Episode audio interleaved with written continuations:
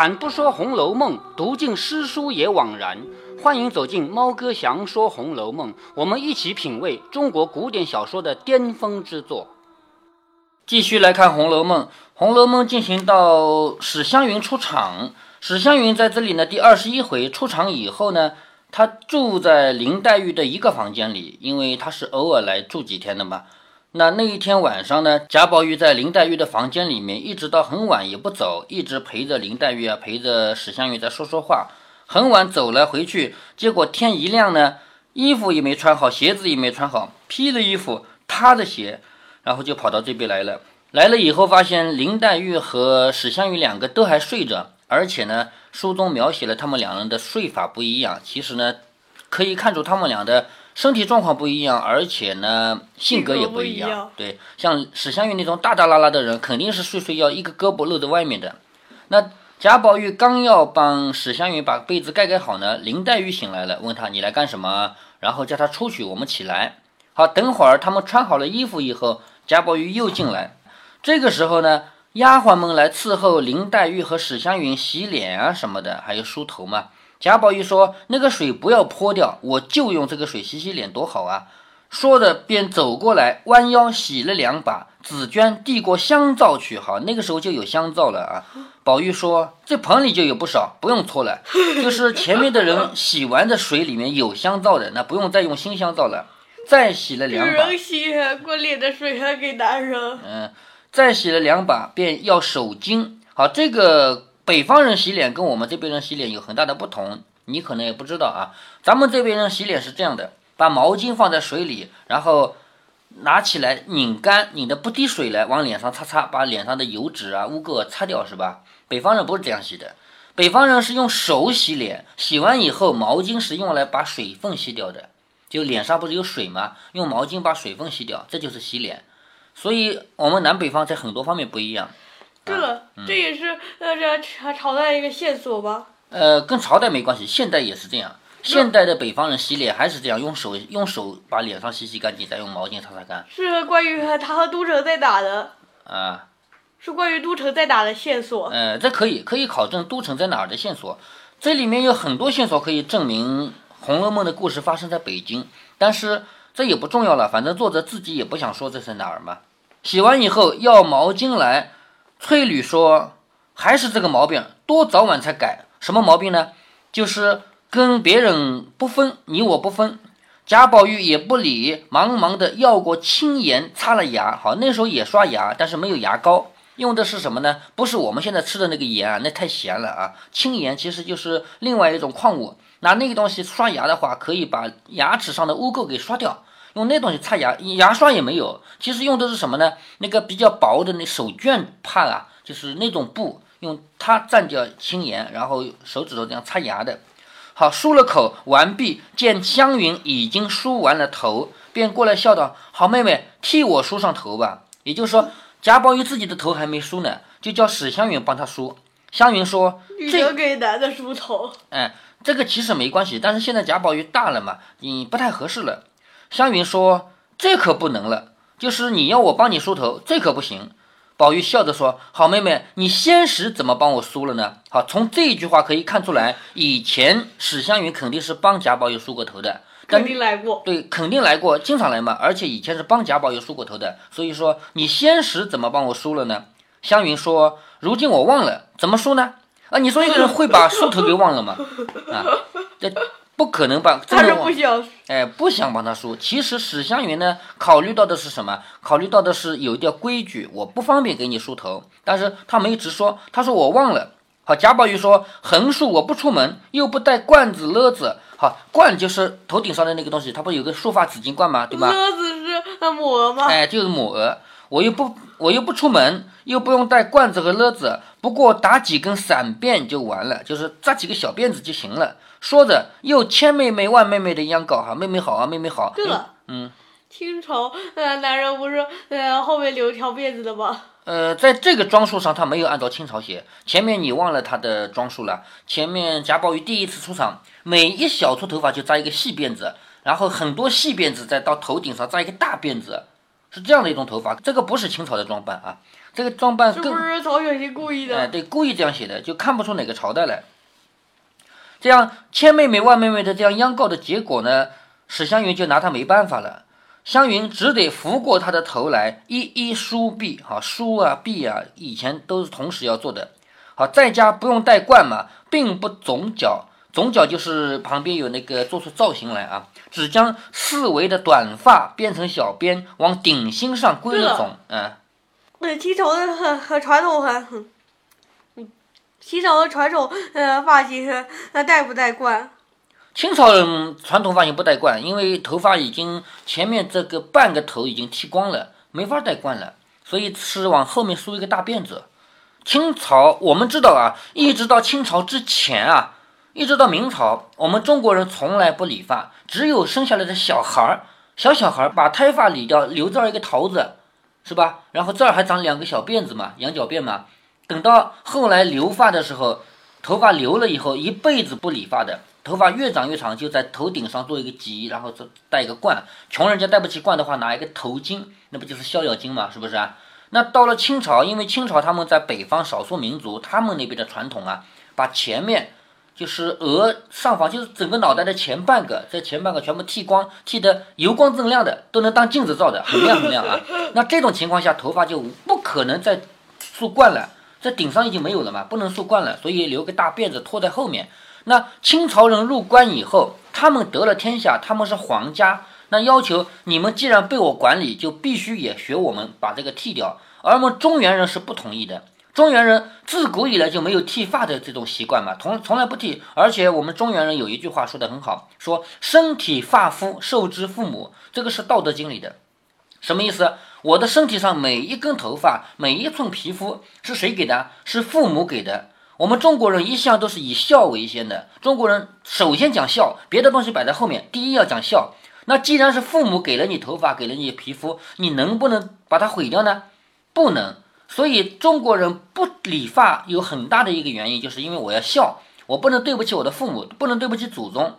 但是清朝人当时就拿出一个很野蛮的政策，留发不留头，留头不留发，就说你要是这个头发想留，就把头砍了。那这种方法下来，就强行推广，把整个中国就变成了大辫子王国，整个中国就全是辫子嘛。经过两百多年，清朝的历史一共两百六十年啊，经过两百多年，后来到了清朝末年，当时西方人已经过来了嘛，西方人的更加先进、更加文明，还留什么长发啊？直接剃个短寸发，直接剃个小这个小分头就行了。那那个时候，清朝末年的先进的人。我说的先进人就是接受西方文化的人啊，读过书、读的洋书、西方书的人啊，他们就直接把辫子就剪了。什么祖宗不祖宗的，有那么重要吗？是不是？而且当时清朝因为太落后了，天天挨打嘛。你要知道，西方人拿个大炮过来打你，你拿个长枪长炮没用嘛，天天挨打。那么那么多读书的人就以为，我们之所以会打不过人家，还不就是因为我们守着祖宗的那些东西吗？把祖宗的扔掉啊，学西方啊。所以连辫子也不要了，辫子也是祖宗给的呀，也否定掉了。当然，否定辫子是一件好事啊。其实那个拖那个长辫子真的不方便。我们现在是艺术家才拖长辫子的，有的人他因为他是搞艺术的，他后面扎个大辫子，你觉得也蛮好看。但是如果这个人只不过是个普通工人或者普通老百姓，他梳一个大辫子拖到屁股，而且是个男的，你会觉得很很不像样，是吧？女的还有还可能的，人家还觉得哟这个美女很好看嘛。男的谁这个样子都觉得和怪物一样的。那这个我们说远了啊，在《红楼梦》的体系里面，贾宝玉的发型在这里又一次提到了啊。前面第三回贾宝玉出场的时候写过，这里第二十一回又提到了，是怎么梳的呢？将四围的短发，就是周围的短发啊，编成小辫子，然后往上。往顶心上归了总，编成一根大辫子，用红绦接住，红的丝绦就红颜色的丝线把它接住，自发顶至辫梢，就是从那个顶部开始，一直到辫子的末尾到辫梢，一路四颗珍珠，下面有金坠角。好，珍珠是挂在头发上好看嘛，亮亮的嘛。那金坠角干嘛的呢？主要是为了让头发能够自然下垂，否则的话头发飘着不好看嘛。所以那个金坠角？就是黄金做的。东西，这个东西是个装饰物，装饰物的功能当然一是好看，对不对？第二是为了让头发自然下垂嘛，它比较重嘛，所以叫是把嗯，是不是把它绑在哎辫子末端？哎，对，绑在辫子末端嘛。好，湘云一面编着，一面说：“这珠子只有三颗了，这一颗不是的，我记得是一样的，怎么少了一颗？”贾宝玉头上有四个珠子，现在只有三个是一样的，还有一个不一样，说明丢了一个，是不是啊？那这三个是一样的，还有一个不一样，问怎么就少了一个？贾宝玉说丢了一颗。湘云说必定是外面去掉下来，不妨被人捡了去，倒便宜了他。好，你到外面去丢下来以后被别人捡了，不是便宜了那个人吗？是不是？你看黛玉在一旁，嗯，呃，珍珠不一样是呃不是大小不一样？珍珠有大小，还有色泽，好的珍珠是亮的，不好的珍珠发黄，是吧？都有不一样的颜色，还而且还有圆不圆？对了，嗯。至于呃啊亮啊亮啊亮发发光还是发黄，呃是根据呃珍珠呃珍珠放的时间来决定的吧？珍珠一方面啊出产就有区别，因为珍珠的这个河蚌的养殖环境啊什么东西都有区别。另外一方面放在外面自然环境里也会慢慢发黄，确实会的。还有一个很重要的因素是珍珠是否圆，越圆的珍珠越值钱。为什么呢？因为在蚌里面长出来的原始的珍珠往往是不圆的，你要得到圆的就只有磨，是不是？那你用鸡蛋那么大一个，你把它磨，总不可能磨大一点吧？总是越磨越小吧？你为了让它圆的话，总归要变小的吧？所以圆珍珠是很难弄到的。如果哪一个蚌剥开来里面长了一个天然的圆珍珠，那个值钱的不得了，是吧？很难有。我见到的珍珠都是椭圆的，都是后来磨成圆的的。好，这里我们继续看下去啊。贾宝玉说丢了一个，史湘云说必定是在外面掉了，不妨被人捡了去，倒便宜了他。那这个时候林黛玉的观点跟史湘云是不一样的，史湘云就接着贾宝玉的话说：“哦，你丢了被别人捡了就便宜了他。”但是林黛玉说什么也不知道是真丢了呢，还是给别人了，是不是？林黛玉会从这方面想，为什么呢？她是不是又吃醋？一方面是吃醋，另一方面林黛玉我们一直在说啊，林黛玉是缺乏安全感的。他在贾府没有任何一个人替他讲话，谁都知道他爱贾宝玉，可是谁都不会帮他。像王夫人这样的人，我前面也跟你分析过，如果王夫人要选一个儿媳妇，如果一定是在林黛玉和薛宝钗之间选的话，那选谁呀？我们都已经分析过了，必然选薛宝钗，对不对？所以没有人替林黛玉说一句话嘛。林黛玉现在是没有人帮她的，所以她时时刻刻缺少安全感。所以这个时候，她就接了一句话，她说。也不知道是真丢了呢，还是给人镶了什么带了去去了。宝玉不答，但因镜内两边都是妆奁等物。好，这个镜子啊，我们前面经上一次给你读的时候就讲到过，这个梳妆台前面是一个镜子嘛，这里是很多小抽屉嘛，是不是？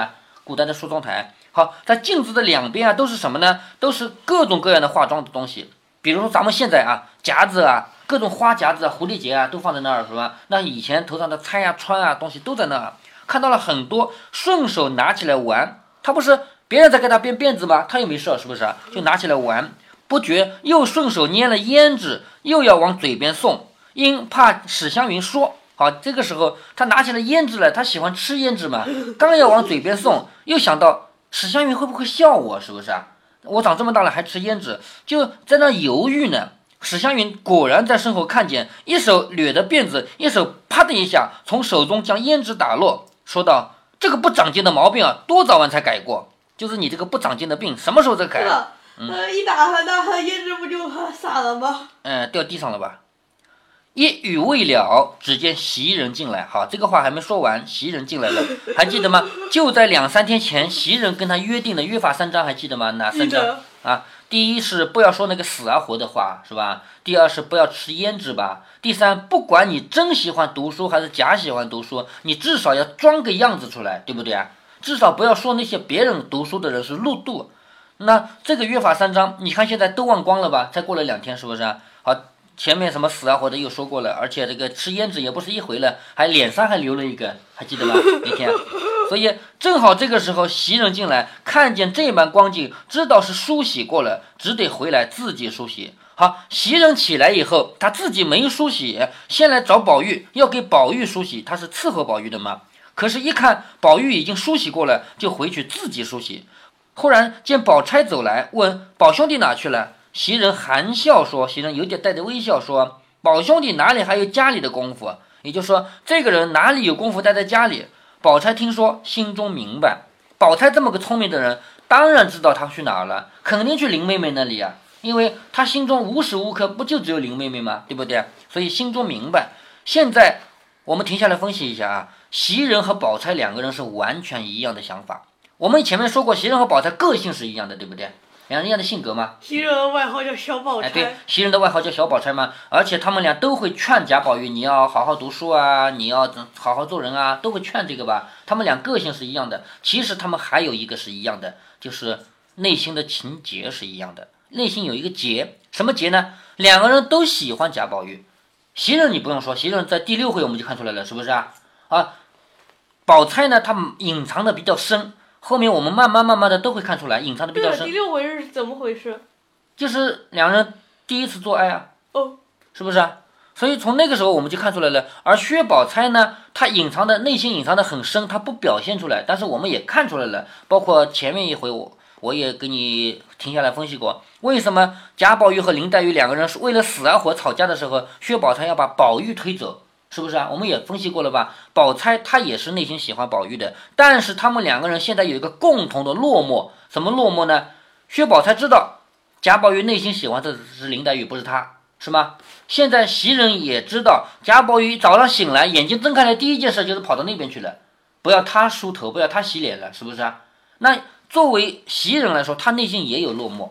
我是专门伺候你的，虽然我不想做你的老婆，但是你让我伺候一下好不好？你怎么早上起来眼睛一睁开就跑掉了，就不让我伺候了，是不是啊？所以内心也有痛苦。他的痛苦跟薛宝钗不一样，薛宝钗因为是贵族身份，是有机会做老婆的、做妻子的，可是他明知道贾宝玉喜欢的不是他，这是薛宝钗的痛苦。而袭人呢，袭人知道自己的身份不可能做妻子，但是可以做妾啊，可以好好照顾她呀。可是问题是，贾宝玉根本心里就不会有他，不是说没有他啊，心里不会把他放在很高的位置。早上眼睛一睁开就跑掉了，跑到林黛玉那边去了。所以这两个人到了一起，他们完全是一样的命运。现在宝钗听袭人说宝玉哪里有在家的功夫，心中就明白了。又听袭人叹道啊，叹气啊，唉，说姊妹们和气也得有个分寸。也就是说，他和林黛玉和史湘云大家好，我们承认关系好，要不然也不会跑到那边去，是不是啊？但是也得有个分寸。也得有个时间，也没有个黑加白日闹的，就是晚上也在一起，白天也在一起，一刻都不分开，也就是回来睡了一个觉而已嘛。前面一晚上不是两人在一三个人在一起的吗？对不对？也就是回来睡了一个觉，也没有这个样子的。平人怎么劝都是耳旁风，也就是他自己不停的劝宝玉都是耳旁风。宝钗听了，心中暗暗想到：倒别看错了这个丫头，听她说话倒有些见识。好，薛宝钗认为。袭人是很有见识的，为什么？因为袭人说的话就是薛宝钗想说的话嘛。不管我们认为一个人对还是不对，好还是不好，比方说吧，我认为我们应该朝南走，我还话还没说，你先说了，我们朝南走吧，那我们我就心底认为你是个好人，是不是这个意思啊？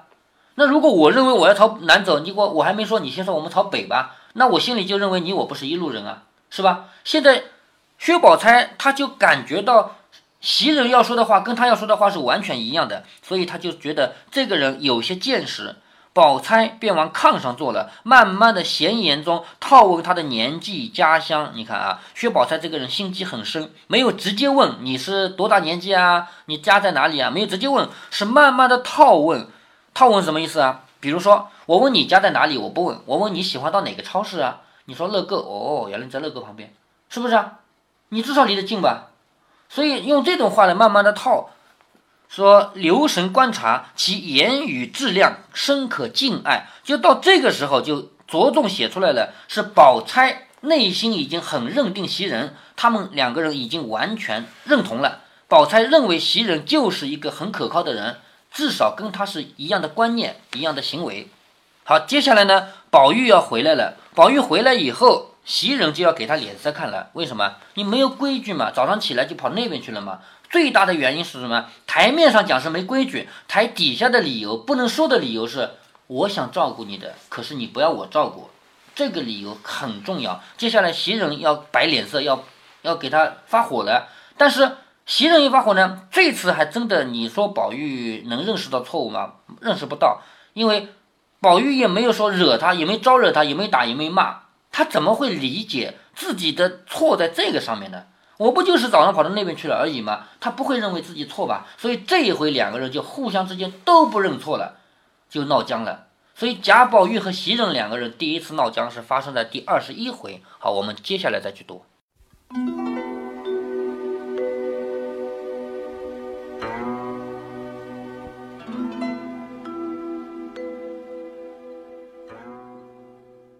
贾宝玉在林黛玉那边洗脸刷牙，让史湘云帮他梳头编辫子。这一幕偏偏还让袭人给看见了。接着就开始描写袭人和宝钗的对话。